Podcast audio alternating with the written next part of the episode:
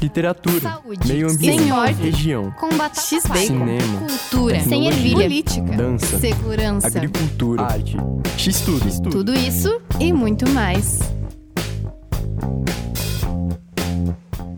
Olá, está começando agora o X Tudo. Eu sou Camila Pelim. Eu sou Bruna Scheifler e o tema de hoje é fake news. Bom, na última semana, a jornalista Manuela Dávila, ex-candidata à presidência nas eleições gerais do ano passado, esteve na UPF.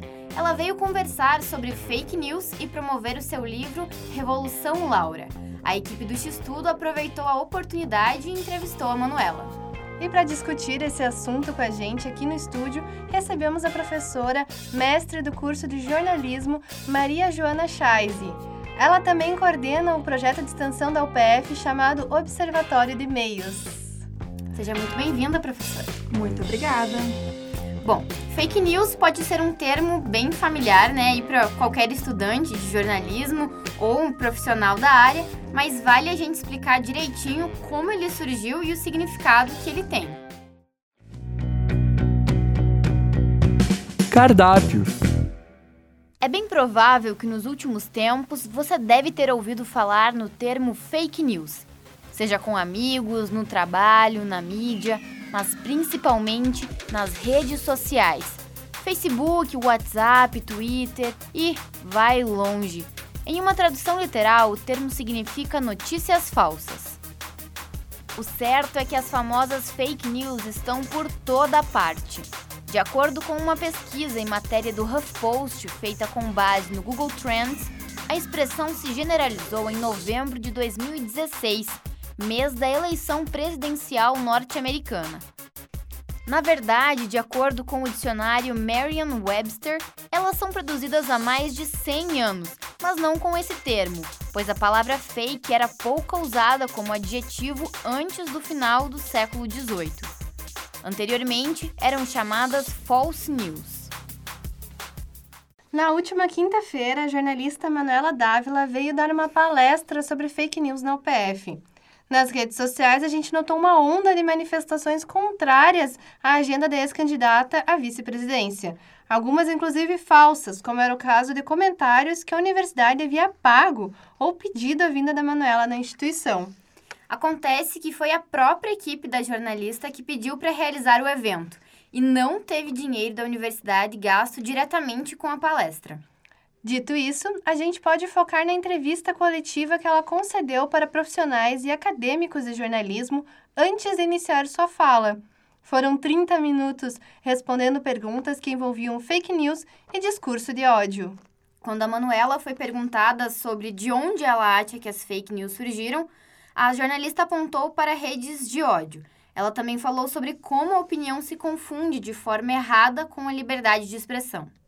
A liberdade de expressão, ela tem diversos parâmetros, né? O primeiro deles é que a Constituição brasileira é bastante clara no seu artigo 5 quando ela diz que é livre a manifestação do pensar, sendo vedado anonimato. Quando ela veda anonimato, ela tem uma razão clara, né? Ela veda anonimato porque ela responsabiliza de diversas maneiras os autores pelas mensagens expressas.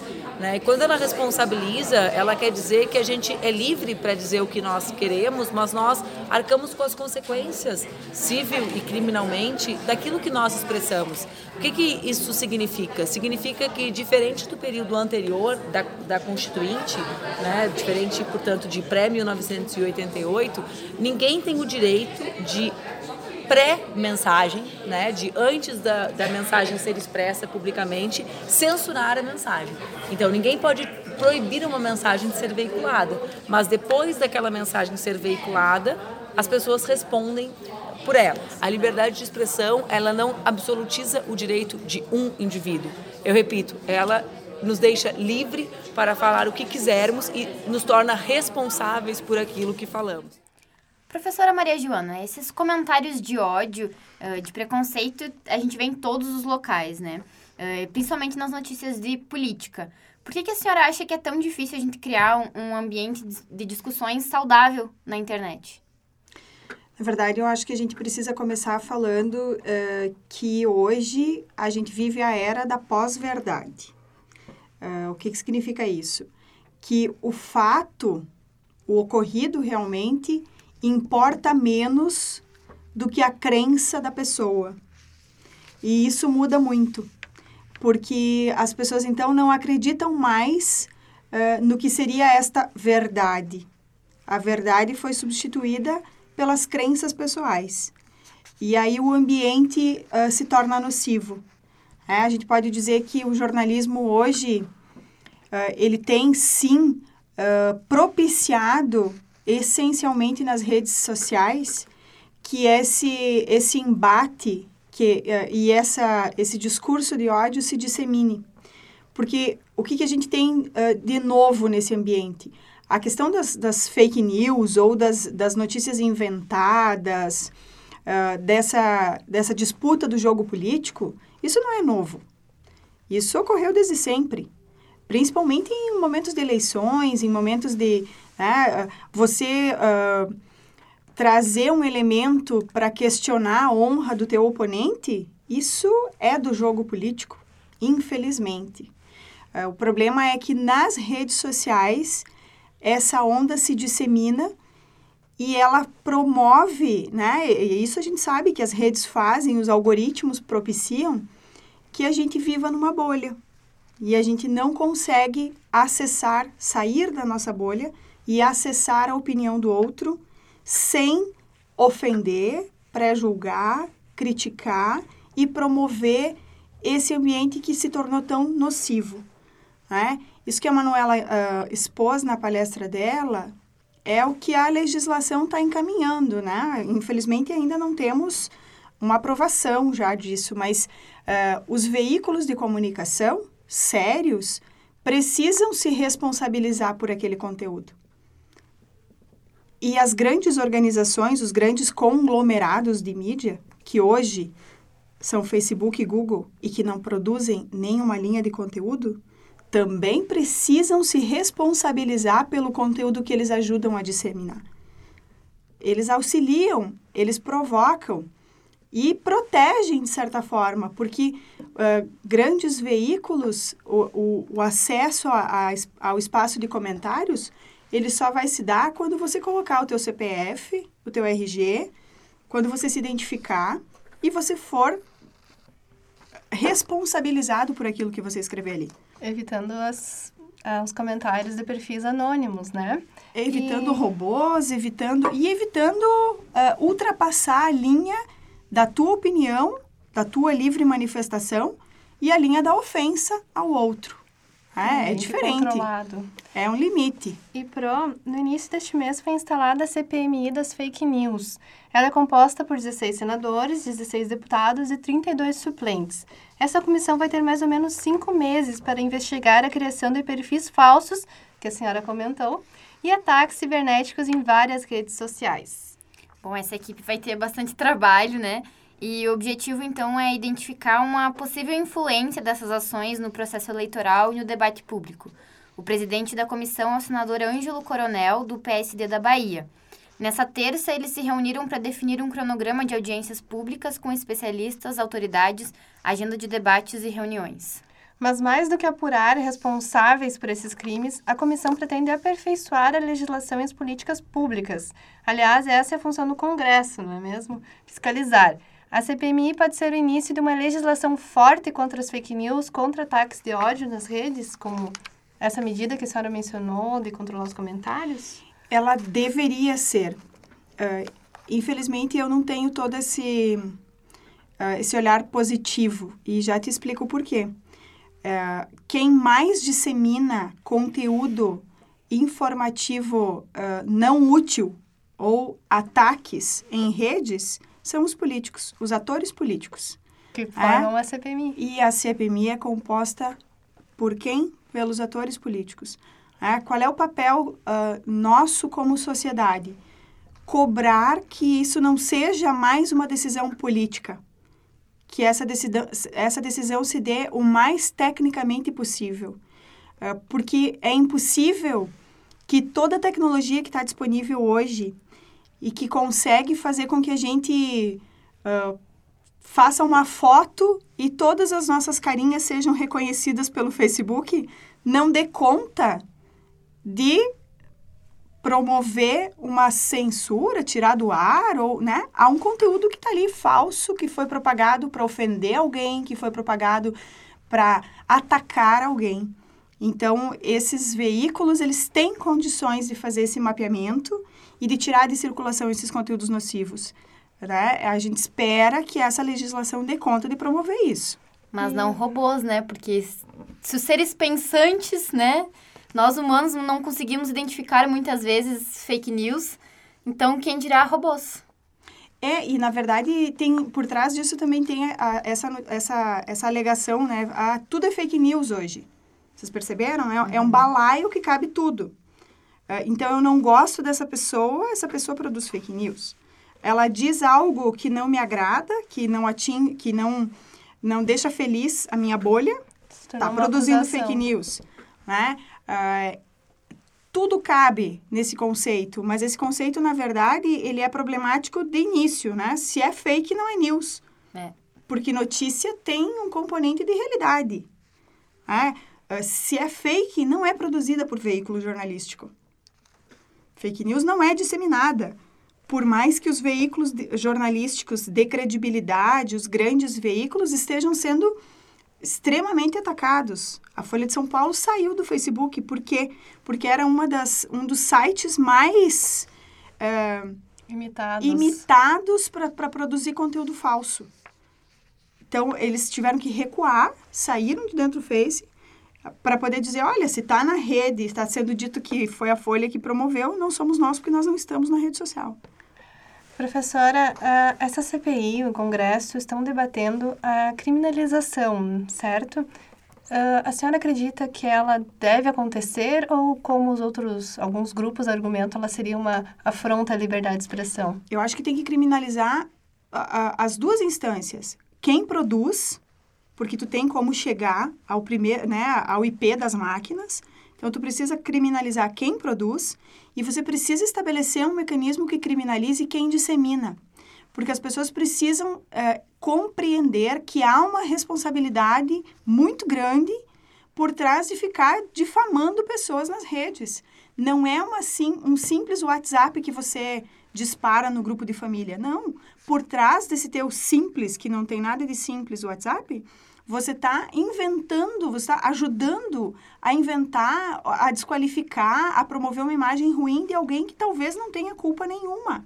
Uma pessoa real. Exato, e você está alimentando essa rede de ódio que já está instalada nessa polarização que a gente vive. Então, precisa se criminalizar também quem dissemina. Né? As pessoas precisam compreender que antes de encaminhar esse conteúdo, elas precisam ter certeza, elas precisam, né? Não pode ser um conteúdo e não pode ser uma coisa assim, ah, mas eu só repassei. Ou eu acho que é. Ou eu isso, acho né? que é, né? Parece que é, um, parece que é um fato menor você só ter repassado. Não, você uhum. ajudou a alimentar essa rede. Você precisa ser responsabilizado também. Você acha que isso ajudaria, então, as pessoas, né? Fora o pessoal da comunicação, fora nós da comunicação, você acha que as pessoas iriam realmente começar a apurar os fatos, a pesquisar se aquilo realmente é verdade, começar a olhar mais que uma fonte, ah, porque vai doer no meu bolso ou algo do tipo, então eu vou começar a pesquisar se aquilo realmente é verdade antes de, de divulgar. Você acha que isso iria mudar nas pessoas? Eu acho que essencialmente isso primeiro ia reforçar a ideia da credibilidade dos veículos jornalísticos. Porque, por exemplo, há poucos dias a própria Folha de São Paulo utilizou um conteúdo que foi fabricado na história da, da questão do, do livro. do livro, né? Eles receberam um parecer com uma foto, usaram, dizendo, olha, eles estão se defendendo usando uma fake news.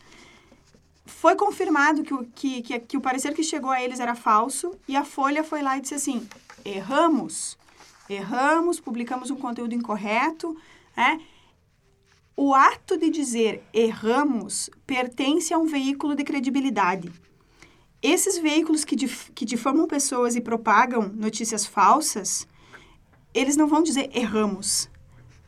Então, uh, num primeiro momento, eu penso que iria aumentar a credibilidade dos veículos. Agora, a gente mostra para vocês uma reportagem com fake news conhecidas no mundo até hoje, que mudaram o rumo de alguns acontecimentos e fizeram história. Maionese caseira. A reportagem da casa. Morte de famosos que não morreram. Mamadeira que imita órgão fálico e vacina que causa autismo.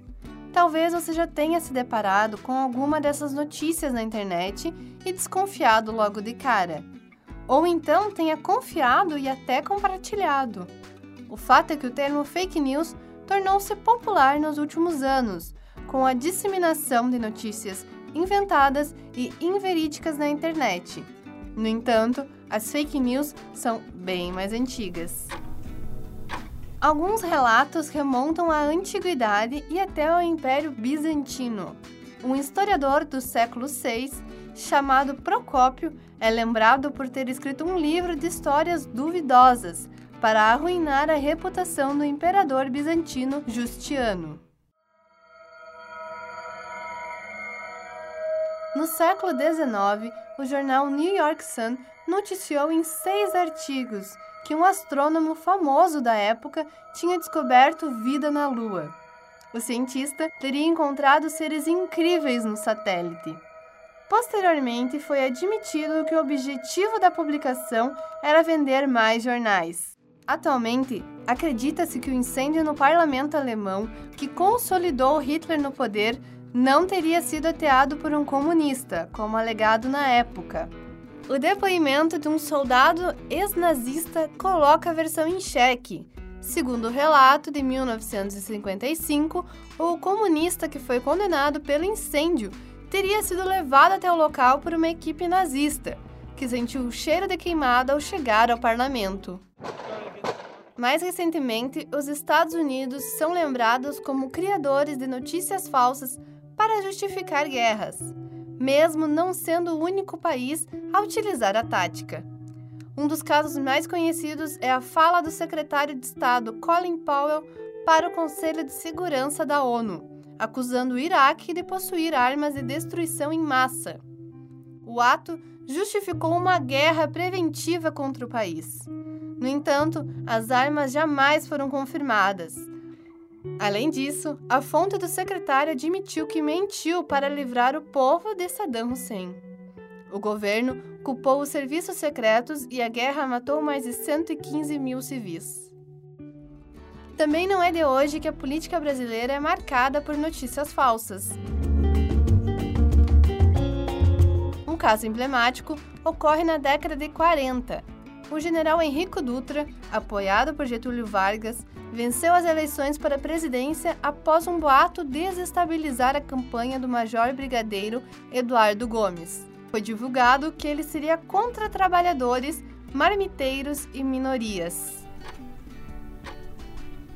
O sarampo tem causado surtos por todo o país e em várias partes do mundo.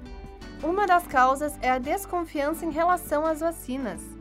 Um artigo de 1998 afirmava que a vacina que previne a doença poderia causar autismo. Isso foi desmentido e foi descoberto que o pesquisador tinha patenteado outra vacina. Mas o estrago estava feito. Até hoje, seu estudo e história são divulgados na internet e geram essa desconfiança. O Ministério da Saúde precisou criar um meio de combater essa e outras notícias falsas. Caso você receba uma notícia sobre saúde e desconfie, basta enviá-la pelo WhatsApp para o número 6199284640. Por meio dele, o Ministério avisará se a notícia é verdadeira ou falsa. Para notícias sobre outros assuntos, você pode tomar cuidados como pesquisá-las em sites confiáveis antes de compartilhar e conferir agências de checagem, como a Lupa.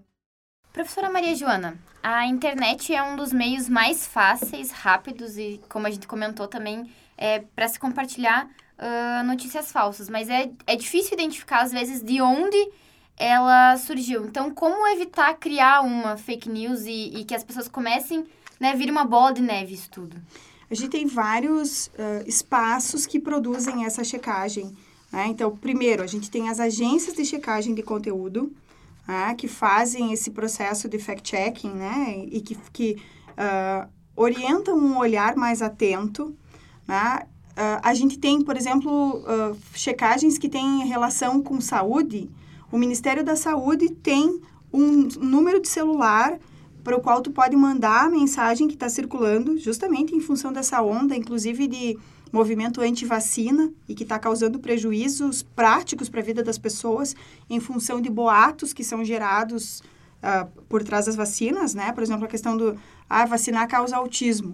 Ah, o autismo geneticamente ainda não é explicado. Uma das notícias e uma das ações que está na nossa reportagem. Isso, então, é, e que é uma coisa muito é, da vida das pessoas, muito próxima à vida das pessoas, e que está causando um prejuízo gigante, enorme. Era uma doença que estava erradicada e que volta porque as pessoas deixaram de vacinar as crianças em função de boatos.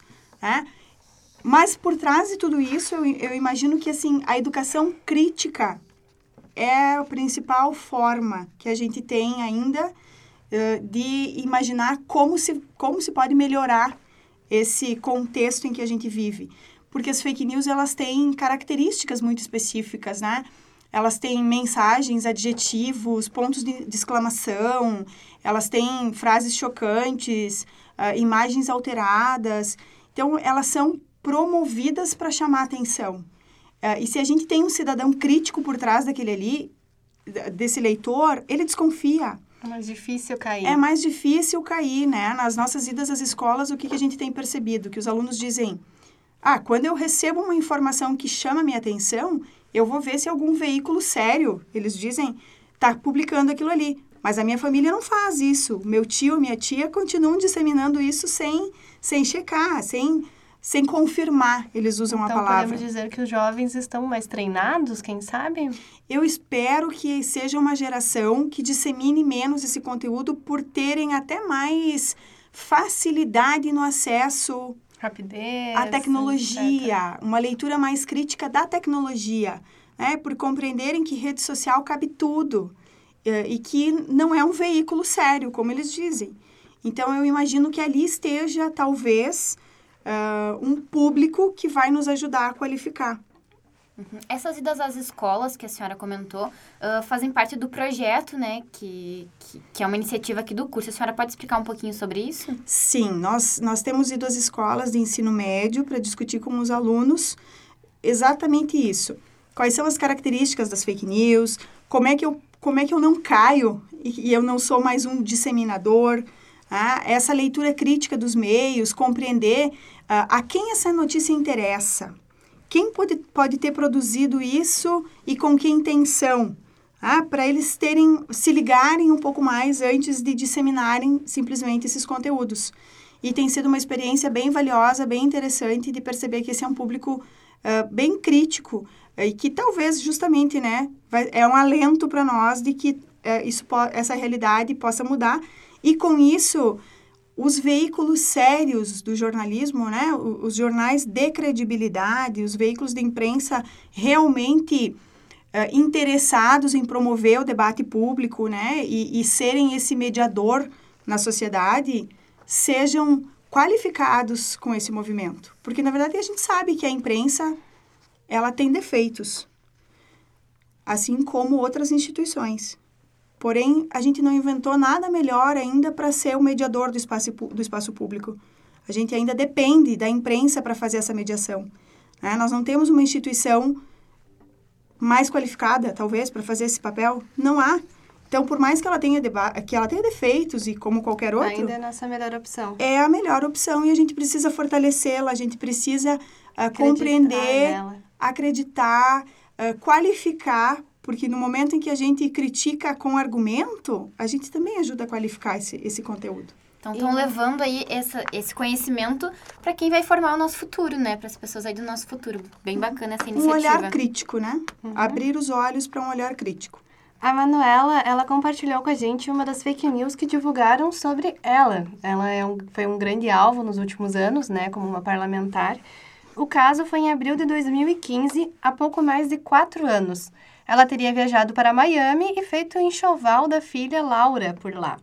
Eu já eu me dei conta disso assim violentamente em 2015, quando eu estava grávida, inventaram que eu tinha feito um enxoval em Miami. E aí eu não me dei conta, na época eu cometi um erro assim, eu ignorei completamente, achei uma bobagem porque eu não conhecia Miami, não fiz enxoval. E daí eu pensei assim, bah, nem vou responder essa galera retardada, né? Eu nem fiz, em- nem conheço Miami, nem nem fiz enxoval, né? Aí quando eu voltei, a galera tava discutindo se eu tinha direito ou não tinha direito de fazer enxoval em Miami. Então os que gostavam de mim diziam: óbvio que ela tem direito de fazer enxoval, o dinheiro é dela, ela vai pra onde quiser. Os que gostam, tipo, né, os que não me achavam que eu tinha que morrer. E os que me odiavam, comunista, de Miami, papapá. Daí eu me dei conta que não tinha mais espaço para a verdade. O que estava em debate era a pós-verdade. Eu tinha ido para Miami, eu tinha feito enxoval e quem me respeitava debatia o meu direito daquilo. E quem não me respeitava me dis... Então, assim, já não existia verdade, só existia a mentira. E depois, um pouco depois que a Laura nasceu, em outubro, eu, a Laura, eu estava num show do Duca, em Garibaldi, e a Laura apanhou com 45 dias de uma mulher porque eu tinha feito enxoval em Miami. E daí eu me dei conta do efeito louco que gerava nas pessoas reais as mentiras, as fake news. Então, nós tivemos aí um exemplo, né, da Manuela Dávila do conceito de pós-verdade que a professora nos explicou agora há pouco, e também também um exemplo de como elas afetam realmente a vida das pessoas. E para finalizar este episódio, nós temos algumas dicas para vocês. Dica do chapeiro! Bom, eu indico o filme O Abutre, né, de Dan Gilroy, de novembro de 2014. É, o personagem principal, ele parte pro, pro mundo do jornalismo criminal, investigativo, para vender esse material e registrar tudo nos maiores detalhes, principalmente quando envolve ah, acidentes e mortes. Ele fala mais sobre distorção da realidade, mas que se encaixa como fake news, né, porque altera todo um contexto e e isso afeta totalmente a vida das pessoas, né? Isso leva informação errada só para alguém estar lucrando por trás disso, né? O filme ele ganhou vários prêmios, incluindo o Oscar de melhor roteiro original em 2015. Ótimo filme e essencial para todo e qualquer jornalista e também para quem consome, né? Ah, e a minha dica é o filme Mera Coincidência. Ele é uma comédia com Dustin Hoffman e Robert De Niro. No filme, o presidente americano, candidato à reeleição, se envolve em escândalo sexual. Para desviar a atenção pública, uma equipe cria uma guerra. Eles encenam cenas dramáticas, criam jingles e tudo o que for necessário para que os jornais e a população acreditem que realmente está ocorrendo uma guerra. Ele foi indicado a duas categorias do Oscar e retrata de forma cômica como ocorre a ma- manipulação da opinião pública. Então, você, professora, tem alguma dica cultural relacionada a fake news, a jornalismo e desinformação? Eu indico a leitura de um site que é o manualdacredibilidade.com.br. Ele é um braço brasileiro eh, do projeto The Truth Project e ele, ele apresenta muito, eh, desde assim, diferenciar verdade, mentira, fato, pós-verdade. Eh, ele orienta a nossa leitura de eh, o que seria credibilidade no jornalismo, quais veículos podem passar credibilidade, que eu acho que passa muito por isso, por a gente entender em quem podemos acreditar. né? E, e quando a gente compreender em quem nós podemos acreditar, nós vamos deixar de repassar muito conteúdo nas redes, essencialmente. Então, é uma leitura bem, bem, assim, não é uma leitura técnica, é uma leitura bem simples, é manualdacredibilidade.com.br. Já anotei aqui pra gente conferir, né, Bruna? Com certeza. E assim, então, a gente encerra o nosso terceiro episódio do X-Tudo. Agradecemos a nossa convidada, a professora Maria Joana Scheiser, por participar desta edição. Fico sempre à disposição. Muito, muito obrigada. Nós Obrigada a você, professora. Este podcast é uma produção de alunos do curso de jornalismo da Faculdade de Artes e Comunicação da Universidade de Passo Fundo. Produção por Bruna Scheifler, Camila Pelim e Felipe Ozzi. Vinhetas por Evandro Oliveira, produzidas em parceria com a Rádio PF. Técnica Alisson Costela. Supervisão geral, professora Bibiana de Paula Friderich. A cada duas semanas você confere um episódio novo. E fique ligado, a partir deste episódio, todos serão divulgados nos sábados, não mais nas sextas-feiras, no Facebook do Núcleo Mental de Jornalismo. Até Lembrando- mais! Lembrando que nós estamos no Spotify. Até mais!